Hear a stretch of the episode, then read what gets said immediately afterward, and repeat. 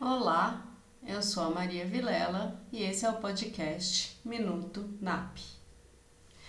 Nascemos dependentes e, graças ao investimento de amor de nossas mães, nos tornamos um sujeito separado, com uma identidade própria.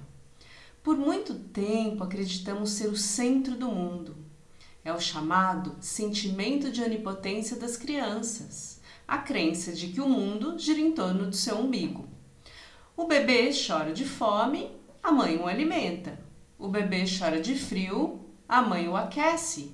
O bebê chora de calor, a mãe o esfria. O bebê chora de carência, a mãe o afaga. É precisamente essa disponibilidade materna frente às necessidades primárias do bebê que cria neste pequeno ser a ilusão de onipotência, isto é, a crença de que basta que ele deseje algo para que seu desejo seja atendido. Com muito sacrifício, paulatinamente, a criança vai sendo frustrada e aos poucos compreende que nem tudo gira em torno dos seus desejos e das suas vontades. Mas, como dizia Freud, somos seres egoístas por natureza e sempre tenderemos a pensar em nossas necessidades antes de pensarmos nas necessidades das outras pessoas. Hoje eu gostaria de comentar três ações, a meu ver, cruciais para o sucesso de qualquer relacionamento humano, mas particularmente do relacionamento amoroso. São as ações limitar, negociar e consentir. Ora, se você deseja se relacionar bem com outras pessoas, pai, mãe, namorado, marido, amigo, amiga, é fundamental que você compreenda verdadeiramente o sentido dessas três ações. A primeira delas é limitar. Cada ser humano é único e diferente um do outro. Cada um de nós porta uma história que é própria, tem sua personalidade individual, padrões de comportamento, reações e sonhos singulares. E o que acontece quando duas pessoas se unem? Tem-se duas histórias, duas personalidades, dois tipos de comportamento, dois padrões emocionais e duas modalidades de sonhos completamente diferentes. O maior desafio da convivência humana é precisamente o de sair do modo onipotente infantil, ali da criança, para o modo adulto maduro. Mas como fazer essa mudança de registro? Mudança, diga-se de passagem, que não tem nada a ver com a idade da pessoa. Ora, limitar, como eu estava dizendo, é a primeira palavra de ouro.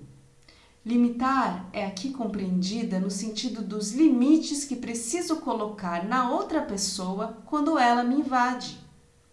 Limitar é saber a respeito do que é inegociável para você e acerca do qual não há discussão. É valioso para um relacionamento a dois saber aquilo que você aceita e aquilo que você não aceita. Esse é o começo de tudo. Negociar é a segunda palavra preciosa e, para negociar, é preciso ser minimamente flexível. Ser flexível é sair de suas certezas absolutas e desejos imperativos e entrar no registro do respeito ao outro e da tolerância à frustração. A pessoa que sabe negociar enxerga as necessidades do outro como algo importante e, além disso, sabe adiar sua satisfação, ou se contentar com o médio e não galgar sempre o tudo. Aptidão rara e fundamental para ser feliz. E finalmente, a terceira e última ação para o bem viver é o consentimento.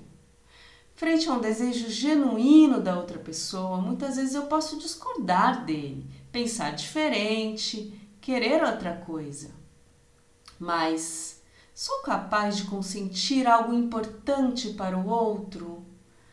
Quando consinto algo, Eu não preciso concordar 100%, mas preciso apenas permitir, dar licença ao outro realizar o que ele deseja.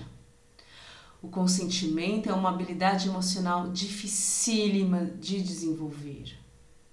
Se somos originalmente autocentrados e autorreferenciados, saber consentir é, é permitir que algo que não amamos possa acontecer, pois para mim, de fato, não fará tanta diferença como fará para outra pessoa.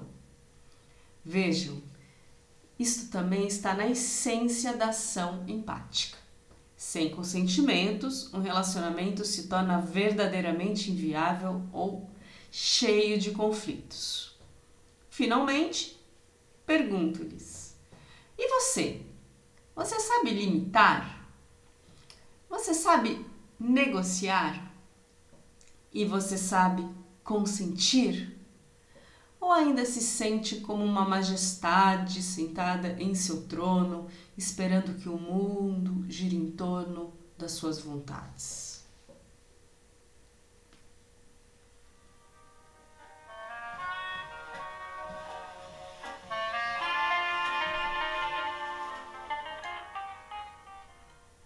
Este foi o Minuto NAP.